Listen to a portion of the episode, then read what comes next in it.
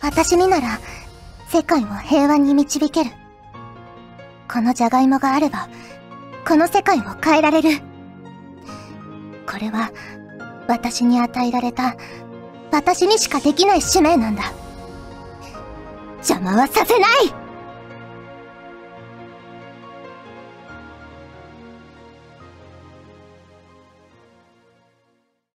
フューチャーオビット出張版略してちゃおびちゃんぽてーこんにちは、こんばんは、おはようございます。石原舞です。フューチャーオビット出張版略してちゃおび第44回です。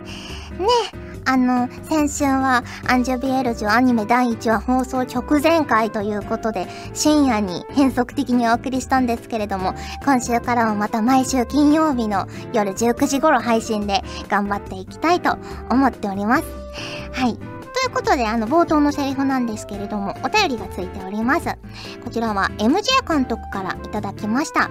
えー、石原さん、ちゃんぽて、今回が初投稿になります。わあ、ありがとうございます。えー、7月に入り暑い日が続きますが、熱中症に気をつけて、これからも素敵なお声を聞かせてくださいませ。ではでは、ということで、いただきました。ありがとうございます。ね、このじゃがいもがあれば世界を変えられるって、一体どんなじゃがいもなんですかね？あの、じゃがいもといえば、昨日の夜、電車に乗ってたら、新宿のすごい大きい看板で、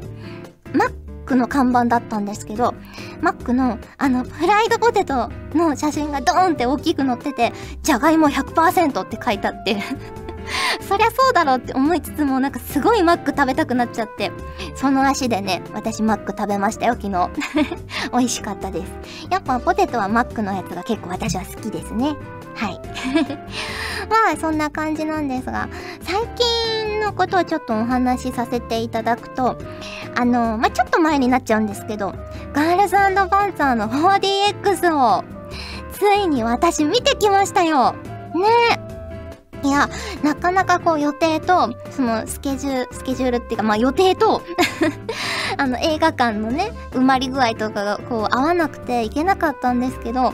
ついに行ってきましたよ。あの、ブルーレイが発売されて、こう、復活上映とかがあったりとか、あと 4DX マシマシ版とかがあったりとかしてね、私そのマシマシ版を見ることができたんですけど、4DX 自体が私初めてで、で、あの、茶帯でも何回か言ってると思うんですけど、車酔いがね、私結構ひどいので、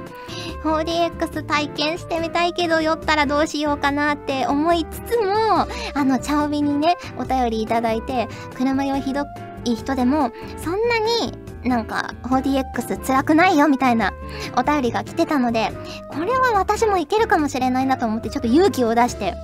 行ってみたんですけど、あの結論から言うと全然酔わなかったです。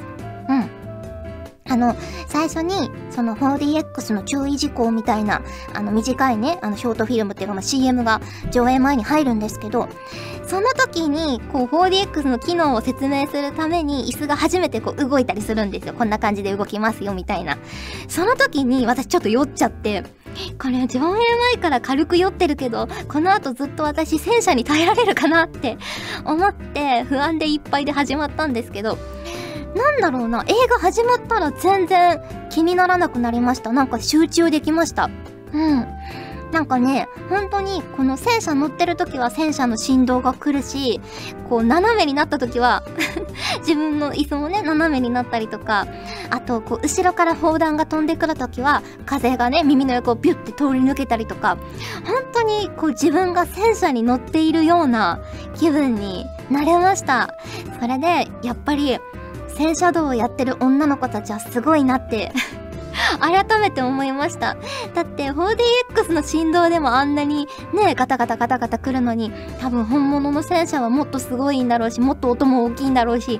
ねえ。いやー、やっぱり淑女のたしなみですわ。戦車道、すごいなって思いました。確かに強くなれそうだなって思いました。心身ともにね、武道として。ねそんなことも思ったりしたんですけど、あの、一番驚いたのが、学園間の最後の日に、あの、各チームが、こう、いろんなことをやるじゃないですか。1年生チームはちょっとうさぎのねお世話をしたりとか自動車部はこう夜のね学園館を走ってたりとかいろいろやってたと思うんですけどその中であのそ子たちが校門を持っていきたいみたいな校門っていうかその看板？持っていきたいみたいな話をしてる時にバレーボールがぴょんって飛んでくるんですよバレー部のやつがその時に 耳元ヒュッてなった時が一番ファってなりました ね、あ、そっか、ここも、ここも 4DX なんだと思って。それがね、あの、一番ビクッとしました。ね、でもほんと、お風呂のシーンとかはね、あの、茶帯でも教えていただいてましたけど、シャボン玉が出てきたりとか、いや、本当にね、エンターテイメント 本当に楽しかったなと思います。ねえ。いや、内容知ってるからこそよりこう楽しめたのかもしれないなと思って、まあね、この試写会とか、まあ何回か劇場で見た後に 4DX に行けてよかったなって思いました。ねまあそんなガルパンのイベントも8月にありますので、まあそこでもね、何かこの 4DX のお話とかもできたらいいななんて思っていますよ。はい。ということで今回も普通歌をご紹介していきたいと思います。こちらは東よささんからいただきました。ありがとうございます。えー、マイマイ優秀なスタッフさん、ちゃんぽてー、ちゃんぽてー。7月2日、リンクスライブ上映会行ってまいりました。1話の感想ですが、まあ、ちょっとネタバレになるかもしれないので、えー、ちょっと飛ばさせていただいて、えー、みんなの意見を代弁すると、己、光を操るプログレス。これね、1話見た方はね、よく意味がわかると思いますよ。えー、今後の展開が楽しみです。ライブの方ですが、アニメが終わったタイミングでエンディング曲初披露は非常に高まりました。アンコールでまさかのカップリングも披露されていましたが、初めて聴く曲だったのにもかかわらず、乗りやすく、コールも一体感があり盛り上がりましたね。個人的に今までのリンクス曲で一番好きです。タオルブンブンということで、いただきました。そうなんです。エンディング曲ね、まあ先週も言ったんですけど、初披露させていただいて、その後に、あのー、カップリング曲もサプライズでアンコールで披露させていただいたんですけれども、このね、えー、Everybody Goes っていう曲なんですけど、これがですね、タオル曲になってまして、リンクス初の、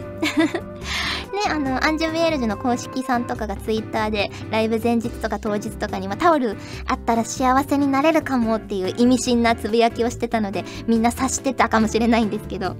ね、あの、リンクス初のタオル曲ということでね、私もタオルをこう振り回しながら歌うの人生初だったので、めちゃくちゃ楽しかったです やっぱ盛り上がりますね。こう一体感が出ますね。うん。で、ライブハウスだったから、本当にね、もうタオルの海みたいな感じで皆さんも盛り上がってくれて嬉しかったなと思います。で、感想でね、あの、高橋の温度で コールレスポンスみたいなこともやらせていただいて、ねあの曲も本当一体感があって楽しいのでね、またぜひぜひ披露する機会などがあったらいいななんて思ってます。はい。ありがとうございます。続きまして、こちらクロスさんからいただきました。ありがとうございます。マイマイさん、チャオポテです。チャオポテです。えー、7月2日土曜日にあったリンクスアニメーテッドライブ 2016with アンジュビエルジュアニメ先行上映会。本当にお疲れ様でした。最高でした。参加できてよかったです。ということで、いただきました。ねありがとうございます。なんとね、このイベントなんですけど、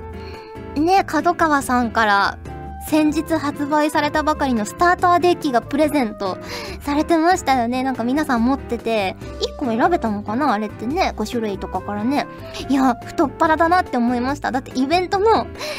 前々日とかに発売されたばかりのスターターデッキ、あのアニメのね、オリジナルキャラクター5人のスターターデッキをみんな持ってて、あれ？なんでみんな持ってるんだろうって思ったらなんかね、プレゼントされてたみたいで、太っ腹だなって 思いました。ね。なんかスターターデッキも発売されたり、ちょっとね、ルールとかも改定があったり、制限カード、禁止カードがあったりして、私もね、もう一回このカードをね、また修行しないといけないなと思ってますよ。あの、自分でね、一応組んだりはしてるんですけど、やっぱね、大会の間が空いちゃうと、やっぱ人と戦わないと腕が鈍っていくので、ねえ、ちょっと、戦いを重ねて夏の大会に向けてまた頑張っていきたいなと思っていますはい。そして会場ではあのブルーレイ &DVD ボックスのボリューム1のね予約も受け付けてたみたいで会場で予約すると直筆サイン入りアフレコ台本が抽選でもらえて外れても台本がもらえるっていうキャンペーンをやっててこれすごくないですか？外れても台本がもらえるってすごくいいですよね。なかなかね、その台本って見る機会がないと思いますし、ねえ。いやー、アンジュのね、台本も、台本読むだけでもね、結構面白かったりするので、さらに台本読んだ後にアニメこうなったんだって、ね、見比べたりもできるから、すごくいいなって思いました。はい、ありがとうございます。ということで、今回は近況報告と普通歌をご紹介しました。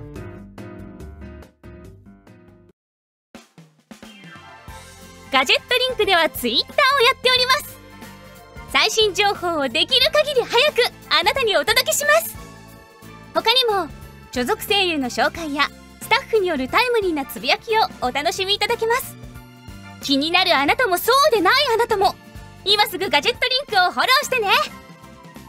以上秋山由香からのお願いでした私もツイッター始めよっかな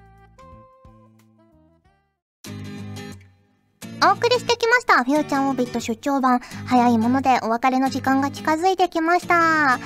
はい。前回はね、あの、特別会だったんですけれども、今回もね、普通オタ近況で若干特別会だったんですが、また次回からはね、いつも通りコーナーと普通オタでやっていきたいなと思うので、皆さんからのお便りが頼りなので なんかダジャレみたいになっちゃった。お便りが頼りなので、ぜひぜひね、これからも思いついたら、どんどん送っていただきたいなと思っております。あと、冒頭のセリフなんかもね、あのー、毎回やらせていただくので、ぜひぜひ思いついたらどんどん送ってください。そしてそして、本日、えー、金曜日配信ですけれども、またね、土曜の深夜には MX さん他でアンジュビエルジュ第2話が放送されます。そして順次配信放送されていくと思いますので、ぜひぜひね、あの、アニメオリジナルの展開を見届けていただけたら嬉しいなと思います。そしてエンディング曲、リンクウィズユーも8月10日に発売されますので、ぜひぜひご予約などしていただけると嬉しいなと思います。はい。ということで、フューチャーオービット出張版略してチャービ第44回。今回はここまでです。お相手は石原舞でした。それじゃあ、次回も聞いてくれるよね。よねこの番組は、ガジェットリンクがかき氷で頭がキーンってなりながらお送りしました。うーチャオベでは皆さんからのお便りをお待ちしております。各コーナーごとに画面に表示のハッシュタグを必ずつけてくださいね。そして投稿フォームも設置しております。長文や社員の皆様からの投稿お待ちしております。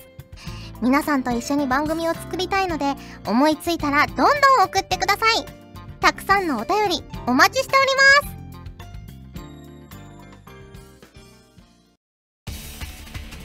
ガジェットリンクの所属声優が頑張ってお送りするチャンネルガジェットリンク TV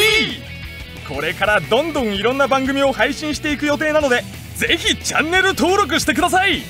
さあみんな登録登録。今すぐ登録